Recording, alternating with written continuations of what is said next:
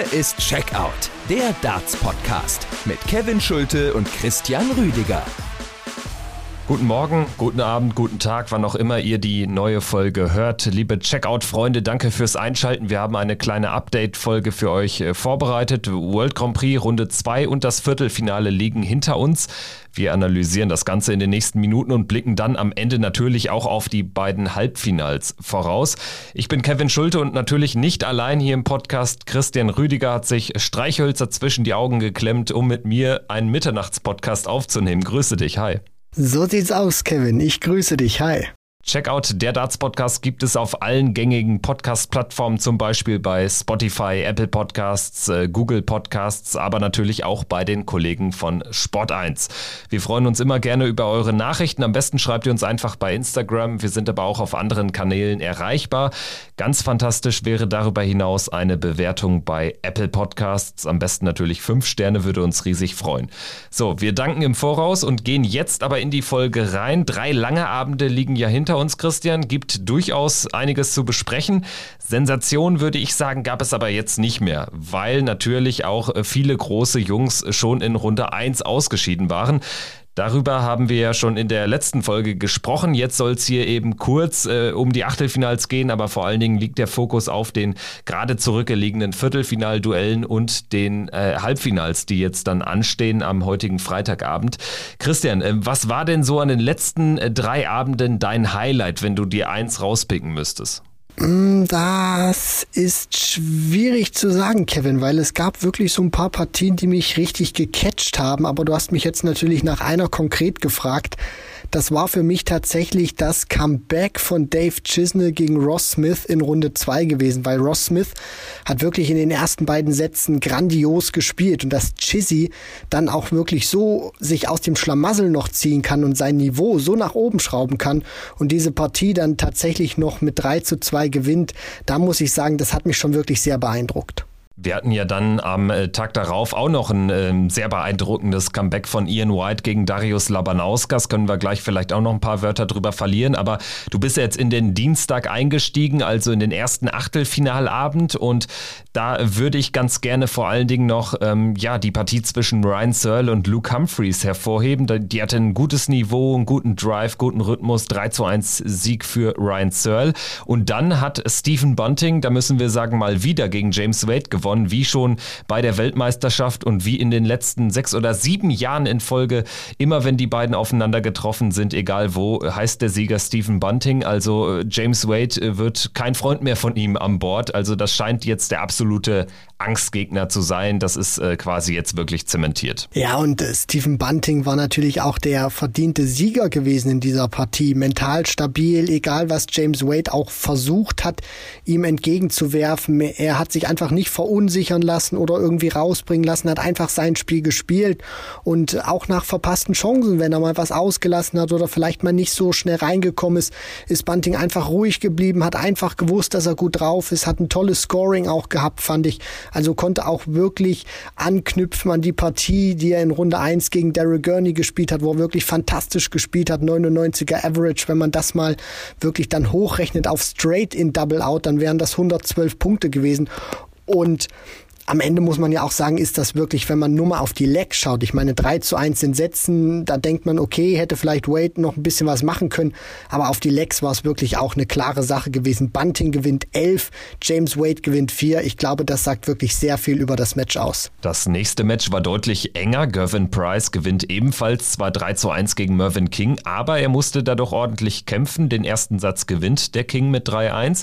Danach holt sich Price den zweiten mit 3-1 und dann den vorentscheidenden dritten mit 3 zu 2. Im vierten kam dann nicht mehr ganz so viel Gegenwehr von Mervyn King. Also er war der erwartet komplizierte Gegner. Am Ende macht das aber Gervin Price mit seiner aktuell starken Form dann auch letztlich souverän, kann man sagen. Es war auch, fand ich, sehr wichtig aus neutraler Sicht, dass Mervyn King auch diesen ersten Satz geholt hat, weil damit wussten wir natürlich auch, okay, Price wird diese Partie zumindest in dieser Anfangsphase nicht von vorne wegspielen können, sondern er muss aufholen, er muss sich auch in die Partie dann auch wirklich vorbei an King kämpfen. Und äh, der hat das auch wirklich sehr, sehr gut gemacht in der Anfangsphase. Ähm, Price hat zwar mit der 115 gestartet, aber davon hat er sich überhaupt nicht verunsichern lassen, war auch auf Augenhöhe Und ja, du, du sprichst es dann auch wirklich an. Also Bryson, wichtig natürlich, dass er dann den zweiten Satz gewinnt, aber, und das war dann natürlich auch der Knackpunkt, dass er diesen umkämpften dritten Satz für sich entscheiden konnte. Also wenn King den tatsächlich irgendwie noch auf seine Seite bekommt, also dann möchte ich Price natürlich auch sehen im anschließenden vierten Satz. Somit natürlich ähm, ist Price da durchgekommen, hat sich dann auch da äh, durchgekämpft durch diesen dritten Satz und dann am Ende, sage ich mal, diesen 3 zu 1 Sieg eingefahren und er geht dann natürlich auch in Ordnung. Also es war dann auch, äh, das soll jetzt nicht falsch rüberkommen, es war natürlich ein verdienter Sieg von Gervin Price. Ja, und dann sprechen wir natürlich über dein Highlight des äh, Abends. Dave Chisnell gewinnt gegen Ross Smith mit 3 zu 2 und das trotz dieses wirklich Horrorstarts mit 0-3 und 1-3 gehen die ersten beiden Sätze an Ross Smith, äh, der aber dann nur schnuppert an seinem zweiten Major-Viertelfinale seit den UK Open vor ein paar Jahren, denn er kommt in Satz 3, in Satz 4 und in Satz 5 gar nicht mehr äh, zu einem Matchstart oder so. Also er hat dann die Sätze wirklich alle mit 3-1 abgegeben gegeben und das war echt ein starkes Comeback von Chizzy. Und apropos starkes Comeback, da müssen wir natürlich über die Auftaktpartie am Mittwoch auch sprechen. Ian White gegen Darius Labanauskas. Also sowas habe ich auch selten gesehen. Labanauskas kommt äh, gut rein. Bei White geht gar nichts. Also im Prinzip hat er so ein bisschen ähm, bei der Anderson-Partie auch angesetzt. Das war ja wirklich ein Horrorspiel, ähm, dieser äh, 2 zu 1 Sieg in der ersten Runde. Ähm, beide wirklich sehr, sehr schlecht unterwegs gewesen und Ian White hat so dann in der Anfangsphase gegen Labanauskas auch weitergespielt. Labanauskas gewinnt die ersten beiden Sätze zu null und dann kommt Ian White zurück ins Spiel. Er wird auch so ein bisschen gelassen, muss man ehrlicherweise sagen, weil Darius dann auch nicht mehr äh, so gut gecheckt hat. Aber am Ende ist das trotzdem ein toller Erfolg für Ian White, dem hier auch ja ein Kuriosum gelingt. Wir sprechen das häufig an. Der Set-Modus ist halt ein mieser Hund. Ne? Also du kannst das Spiel hier gewinnen, ohne ähm, ja die Mehrzahl der Lecks gewonnen zu haben. Ian White am Ende mit neun Lecks, Labanauskas gewinnt zehn Lecks und trotzdem heißt der Sieger Ian White. Absolut richtig. Es kommt immer darauf an, wie du die Sätze spielst und was du dann natürlich auch in den Sätzen produzierst. Und dieser Set-Modus zeigt es natürlich auch immer wieder, dass du den Gegner anders als beim brutalen Rennen auf die Legs natürlich immer wieder zurückwerfen kannst. Wenn du da jetzt eine Partie hast, Best of 19, dein Gegner hat neun Legs, weißt du, okay, der braucht nur noch eins, dann ist der durch. Dann ist das Match dann vorbei, wenn er dieses eine Leg noch holt. Im Set-Modus ist das natürlich anders. Wenn du weißt, ähm, es wird, sage ich mal, mal Best of Seven gespielt. Ein Gegner hat bereits drei Sätze und ähm, der hat dann zwei Legs auch wieder geholt. Aber du gewinnst dann wieder diesen Satz. Das heißt, er braucht dann nicht noch ein Leg, sondern du schießt ihn praktisch wieder zurück, dass er wieder drei Legs mindestens braucht, um diese Partie auf seine Seite zu ziehen. Und das ist dann natürlich auch immer wieder das Schöne und das macht diesen Set-Modus dann auch und gerade dann natürlich auch den World Grand Prix so interessant. Und bei Ian White, das muss man wirklich so sagen. Also die, dieser, diese Anfangsphase war für ihn ja wirklich eine Katastrophe. Er konnte, sage ich mal, diesen, dieses positive Erlebnis zumindest, diesen Sieg gegen Anderson, auch wenn spielerisch überhaupt nicht großartig war, konnte er nicht irgendwie vielleicht ummünzen, dass das ein Brustlöser war oder so. Ich glaube, es war dann auch ganz wichtig, dass er nach diesen katastrophalen ersten beiden Sätzen nach dem zweiten dann auch wirklich von der Bühne gegangen ist, raus aus diesem Umfeld und er kam ja dann auch wirklich besser rein, hat dann die Triple häufiger gefunden, hat dann auch seine Anwürfe durchgebracht und die Fans im Rücken, glaube ich, haben dann auch einen sehr großen Faktor gespielt und ihm dann auch dabei geholfen, dieses Comeback, sage ich mal, zu schaffen, weil er war ja auch für seine Verhältnisse wirklich sehr emotional unterwegs. Also so habe ich ihn selten bis gar nicht gesehen, wie er da auch wirklich aus sich herausgekommen ist. Und dieser fünfte Satz, der war ja dann wirklich ein ja, ein, ein richtiger Krimi, wo Ian White dann unter anderem diese 136 checkt, äh, wo Labanauskas dann natürlich auch bereit stand und im Decider hat man dann natürlich schon so gemerkt, dass bei den beiden noch ein bisschen die Nerven da waren, aber Ian White hat es, und das hat mich ja dann auch persönlich für ihn gefreut, besser zusammengehalten als Darius Labanauskas und sich dann auch wirklich diesen Sieg verdient, weil er wirklich nie aufgegeben hat und tatsächlich äh, dieses Comeback wirklich noch geschafft hat. Ian White also mit einem ja zuletzt selten dagewesenen Erfolg weit gekommen bei einem Major-Turnier. Das hilft ihm natürlich auch im Ranking. Da ist er ja zuletzt arg zurückgefallen. Ähm, kommen wir auf die weiteren Partien kurz zu sprechen. Rob Cross gegen Christoph Ratajski klar unterlegen, muss man sagen. Hier mit 1 zu 3 in den Sätzen, aber analog zum Match Wade gegen Bunting am Vorabend waren das sehr klare Erfolge für Ratajski in den Sätzen. 3-0, 3-1, 3-1 gewinnt er seine Sätze. Cross hat den zweiten zu 0 gewonnen, aber er kam am Ende jetzt auch gar nicht mehr so nah ran. Also ja, bei Cross weiß ich nicht so ganz genau. Ich habe so ein bisschen das Gefühl, er ist immer dann gut, auch mal einen großen zu schlagen. Er kann jeden besiegen, aber ähm, es ist noch nicht wirklich nachhaltig. Das sieht man jetzt auch bei diesem Turnier nach seinem tollen Erfolg in der ersten Runde gegen Peter Wright, jetzt rausgegangen gegen Ratajski. Dann sprechen wir äh, vielleicht äh, ganz kurz über Danny Noppert. Der hat echt wieder stark gespielt, hat ähm, ja die Form ähm, aus dem Van Gerven-Match tatsächlich ansatzweise rüber retten können und hat auch Van Gervens Best Buddy Vincent Der Voort mit 3 zu 0 geschlagen, also erneut zu 0 und für meine Begriffe schon ein bisschen überraschend, dass er diese Partie so klar vor allen Dingen gewinnt, weil Danny Noppert bislang ja in seiner PDC-Karriere, was Major-Turniere betrifft, auch noch nicht so durch die ganz große Konstanz aufgefallen. Und was mich auch wirklich sehr überrascht oder dann auch äh, positiv gefreut hat, ist, dass er nach diesem ganzen verbalen Theater, was dann natürlich auch war nach diesem Match gegen Michael van Gerven, dass er dann wirklich den Fokus hatte und dass ihm auch ja diese diese ganzen ähm, ja Sachen, die er dann natürlich auch noch gesagt hat äh, im Interview danach nach dem Match gegen Michael van Gerven, dass die ihn nicht beeinflusst haben, dass er die wirklich vor dem Match vor der Tür gelassen hat. Die hat er nicht mit auf die Bühne zu Vincent van der Voort geschleppt, sondern sondern er hat sich nur auf dieses Match konzentriert, war voll fokussiert, war auch wirklich stabil. Ich fand, er konnte auch an die Leistung gegen MVG anknüpfen, war in wichtigen Momenten. Da hat qualitativ auch wirklich gute Lecks gespielt, wo er dann auch mit, mit einem Zwölfer unter anderem äh, rausgeht in Satz, in Satz. Also insgesamt war das wirklich eine sehr runde Partie und Vincent van der Voort, der konnte auf der anderen Seite leider dieses Niveau, was er gegen Gabriel Clemens äh, gespielt hat, nicht halten. Da waren zu viele Schwankungen drin und vor allem auch auch die Doppel-20, die ihn ja so stark gemacht hat gegen Gabriel Clemens, wo er ja beim Reinkommen fast gar nichts ausgelassen hat, die hat ihn wirklich im, im Stich gelassen. Und dann hast du natürlich auch gegen einen Danny Noppert in dieser Form keine wirkliche Chance gehabt. Im letzten Match äh, des Achtelfinalabends am Mittwoch dann äh, eine Neuauflage des Premier League Endspiels. De Sousa gegen Clayton. Clayton gewinnt 3-1, nachdem er den ersten Satz mit 2 3 abgeben musste. Hinten raus dann sehr dominant. Äh, sechs der letzten sieben Lecks gewonnen und ähm, ja, ich komme so ein bisschen zu der Erkenntnis, dass es bei De Sousa aktuell nicht so wirklich läuft. Die Ergebnisse sind jetzt gar nicht mal so schlimm. Es ist ja jetzt nicht so, dass er andauernd irgendwie äh, in der ersten Runde ausscheidet äh, bei den Turnieren, wo er mit dabei ist. Aber ja, in dem Fall auch verdient unterlegen gewesen gegen Johnny Clayton, fand ich, der sich also für das Viertelfinale qualifiziert hat. Und ähm, darüber sprechen wir jetzt vielleicht dann auch nochmal ausführlich.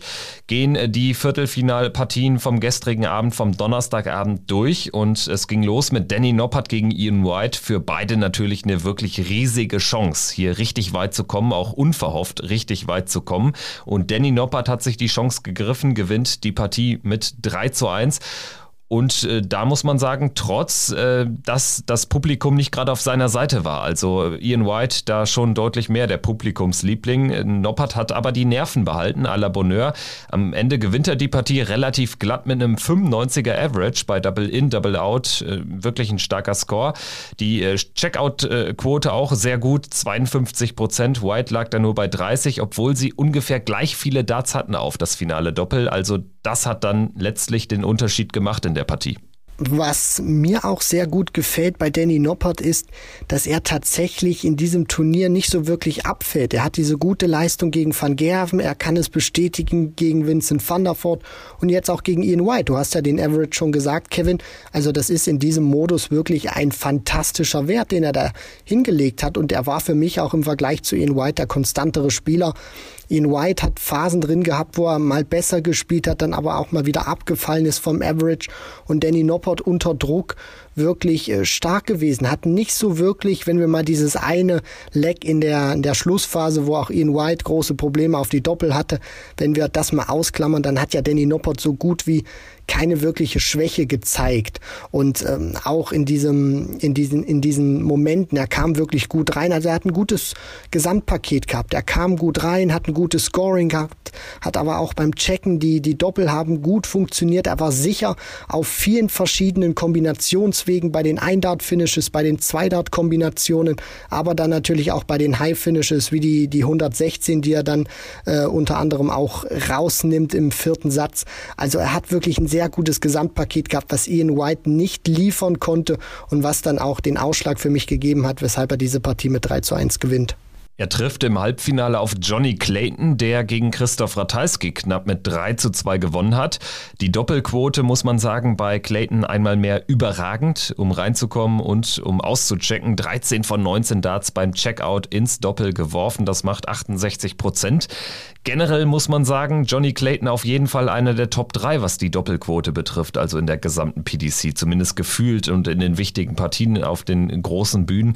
Das ist jetzt äh, nicht das erste Mal, dass er wirklich eine absolut famose Doppelquote an den Tag legt. Nein, absolut nicht. Und was für mich auch immer wieder zeigt, ist, dass Johnny Clayton einer der besten, wenn nicht sogar vielleicht der beste Doppel-16-Spieler ist, dann auch in Drucksituationen, wenn es wirklich drauf ankommt. Und das ist natürlich auch so ein Moment, wenn Johnny Clayton wirklich seine Form hat, dann ist er bei diesem Format, das zeigt er ja jetzt auch brandgefährlich, weil du ja nicht nur dieses eine Doppel zum Ausmachen brauchst, sondern auch um, um in die Lecks reinzukommen. Und wenn da seine Doppel 16 wirklich super funktioniert, dann ist das sehr schwierig, ihn da zu knacken. Und er hat sich das Leben auch gegen Christoph Ratajski ein bisschen schwer gemacht, selber schwer gemacht, wo er dann unter anderem sich im zweiten Satz bei 134 Punkten überwirft und diesen Satz ähm, eigentlich hätte gewinnen müssen und dann auch wirklich zwei hintereinander abgibt, dann liegt er eins zu zwei hinten, weil er dann auch wirklich äh, Fehler macht, aber er ist dann hinten raus wieder stärker geworden. Ratajski war ungewohnt fehlerhaft und hatte auch große Schwierigkeiten in die Lecks zu kommen und ähm, die, die Quote beim Checken war dann auch nicht so gut. Deswegen, ähm, ja, Johnny Clayton für mich dann auch in dieser Partie wirklich der verdiente Sieger gewesen. Und wenn er diese Quote jetzt auch halten kann, also neben dem guten Scoring, auch die Doppel 16 weiterhin sehr gut ähm, bearbeiten kann, dann ja, dann ich glaube, dann wird äh, nicht mehr so viel im Weg stehen. Es ist ja, jetzt kommt jetzt zum Halbfinale Johnny Clayton gegen Danny Noppert. Also dann könnten wir wirklich mit sehr großer Wahrscheinlichkeit Clayton gegen Price im Finale sehen und das würde ich mir sehr gerne reinziehen. Ja, über die Halbfinalansetzung können wir ja gleich nochmal sprechen im Nachgang an die Viertelfinalanalyse. Es sind ja wirklich interessante Begegnungen, ähm, mit denen man jetzt so auch nicht rechnen konnte vor dem Turnier. Ähm, wir kommen jetzt äh, zu dem einzigen gesetzten Spieler, der es ins Halbfinale geschafft hat. Äh, die Nummer 1 der Welt, Gervin Price, äh, während sich alle irgendwie aus dem Turnier sehr frühzeitig verabschiedet haben, was die großen Jungs betrifft, ist er noch dabei. Er schlägt Dave Chisnell im Viertelfinale mit 3 zu 0. Price fast immer mit dem ersten Darts ins Leck gekommen. Das ist natürlich bei diesem Format Gold wert. Ausgecheckt dann mit 40 Prozent. Das ist jetzt ich sag mal so, noch solide. Aber äh, Chisnell haben letztlich die Doppelfelder trotzdem gekillt, weil er hatte 20 Chancen und nur drei Treffer und das sind gerade mal 15 Prozent. Und ich meine, es hat ja schon unglaublich schlecht angefangen in diesem ersten Satz. Da wusste man schon, oh, heute wird sich Chizzy strecken müssen und das ist ihm dann erwartungsgemäß nicht gelungen. Also nach dem ersten Satz war ich eigentlich schon relativ sicher, dass Price das macht und dann spätestens nach dem zweiten, den Chizzy gewinnen kann, er steht da auf dem Doppel, Price nimmt dann das High Finish raus, während äh, Chizzy auf 24 Rest steht. Das war dann die entscheidende Situation. Ja, diese 106 Punkte, die du da ansprichst, die Chizzy dann um die Ohren bekommt, wo er wirklich wartet auf diesem Eindart-Finish, das war dann wirklich ein ganz großer Knackpunkt in diesem Match. Und ja, ich hatte mich auch so insgeheim darauf eingestellt oder auch gehofft, dass wir so einen Fünf-Satz-Krimi bekommen zwischen den beiden. Aber leider muss man sagen, ist es dann am Ende eine klare Angelegenheit für Gervin Price geworden, der,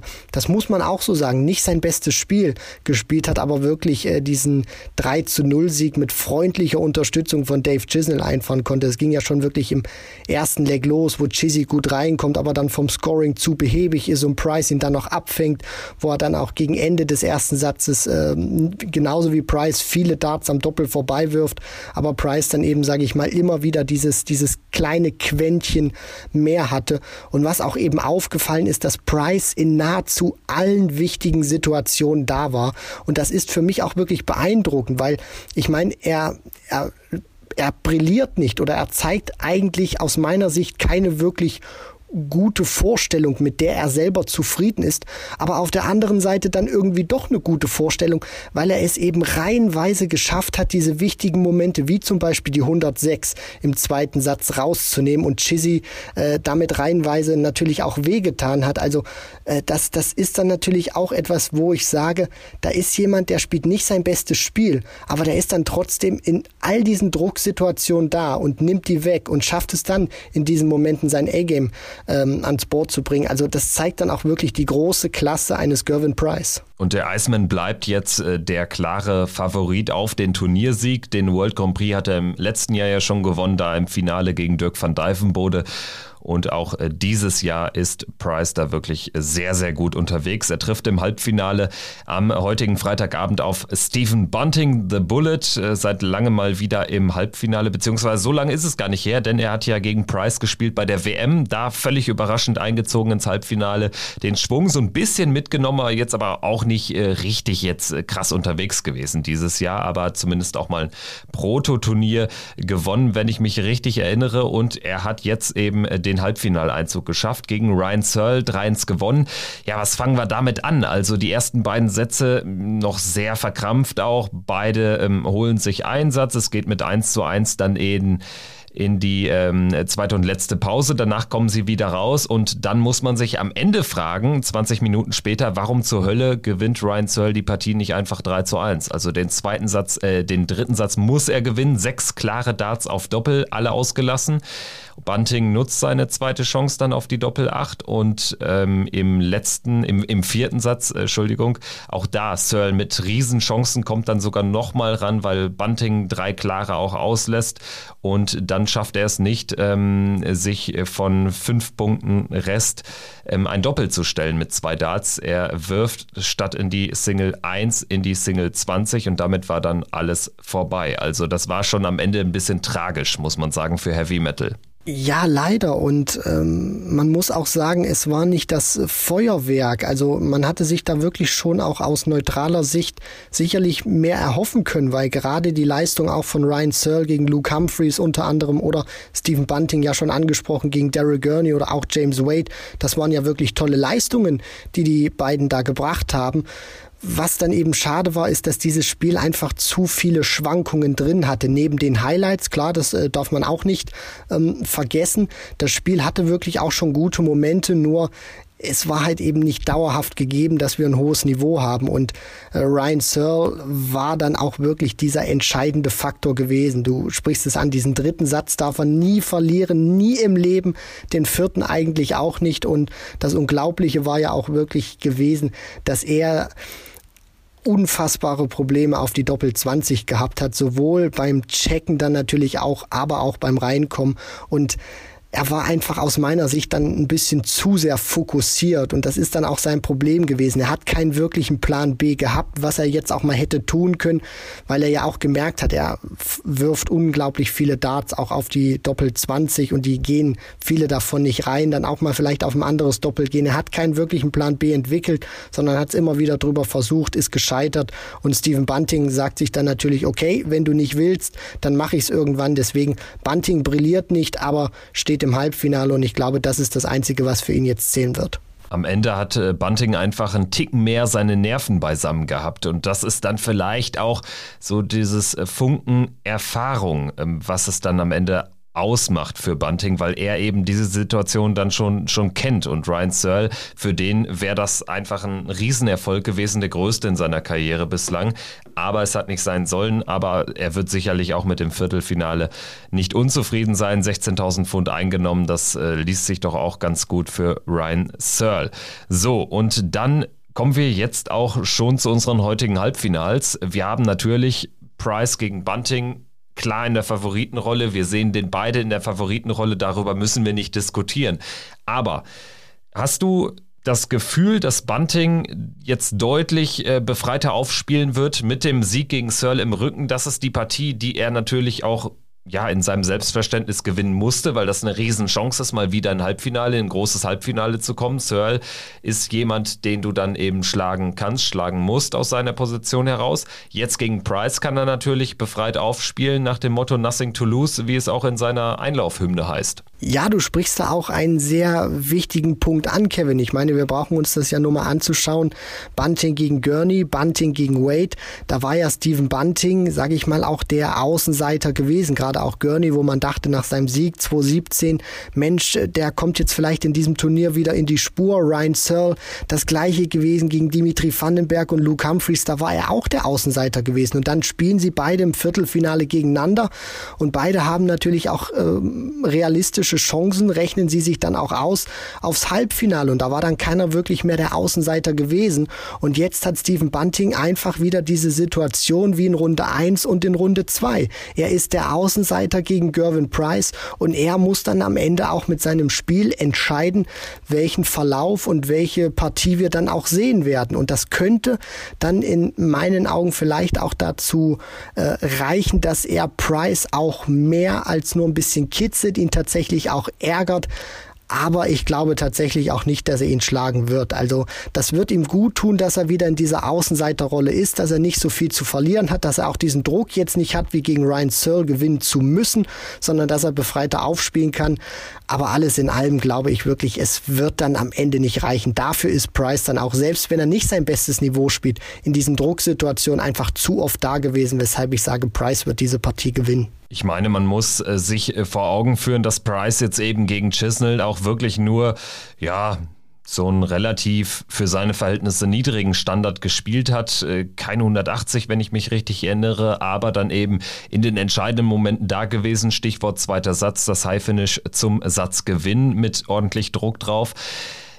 Letztlich wird das dazu führen, dass er auch gegen Bunting einfach diese Momente nehmen wird, sich nehmen wird. Und ich kann mir nicht vorstellen, dass Bunting über Best of Seven Sets, wir werden ja jetzt hier nochmal verlängern, auch die Distanz. Man braucht ja vier äh, Sätze, um ins Finale einzuziehen. Ich glaube nicht, dass Bunting das über diese Distanz schafft. Äh, eine Blaupause könnte aber sein natürlich das WM-Halbfinale. Da hat Bunting mit 3-1 geführt. Also da hat er Price ein überraschend harten Kampf geboten. Da waren die ähm, Voraussetzungen ja im Vorfeld auch eigentlich sehr klar, aber Bunting hat gut mitgespielt und ich bin mir sicher, dass wir auch einen besseren Stephen Bunting sehen werden, einen äh, weniger nervösen Stephen Bunting als im Viertelfinale gegen Searle. Gut, ähm, gehen wir jetzt in äh, die äh, untere Turnierhälfte und dort spielen Johnny Clayton und Danny Noppert den Turnier Finalisten, den zweiten Finalisten aus. Clayton gegen Noppert. Ja, klingt auch klar Richtung Clayton. Jetzt würde ich aber so ein bisschen den Spielverderber vielleicht für alle Fans des rein walisischen Finals, Price gegen Clayton, ähm, mimen. Danny Noppert, du hast was ganz Entscheidendes gesagt, ähm, als wir über seine Partie gegen White gesprochen haben. Danny Noppert, wenn man mal ehrlich ist, ist äh, neben Price der, der, der konstanteste in diesem Turnier. Also bei Johnny Clayton hatte ich auch immer das Gefühl, dass er auch so teilweise jetzt auch nicht auf die allerstärksten auf nicht die, die formstärksten Gegner getroffen ist. Das kann man bei Danny Noppert nicht behaupten. Also der hat gegen Mike, Michael van Gerven einen starken Michael van Gerven, einen ordentlichen Michael van Gerven rausgenommen. Der hat Vincent van der Voort rausgenommen, obwohl der mehr an Erfahrung hat, obwohl der auch zuvor gut unterwegs war gegen Clemens und der hat gegen Ian White auch bestanden, gegen das Publikum und auch gegen einen stark verbesserten White.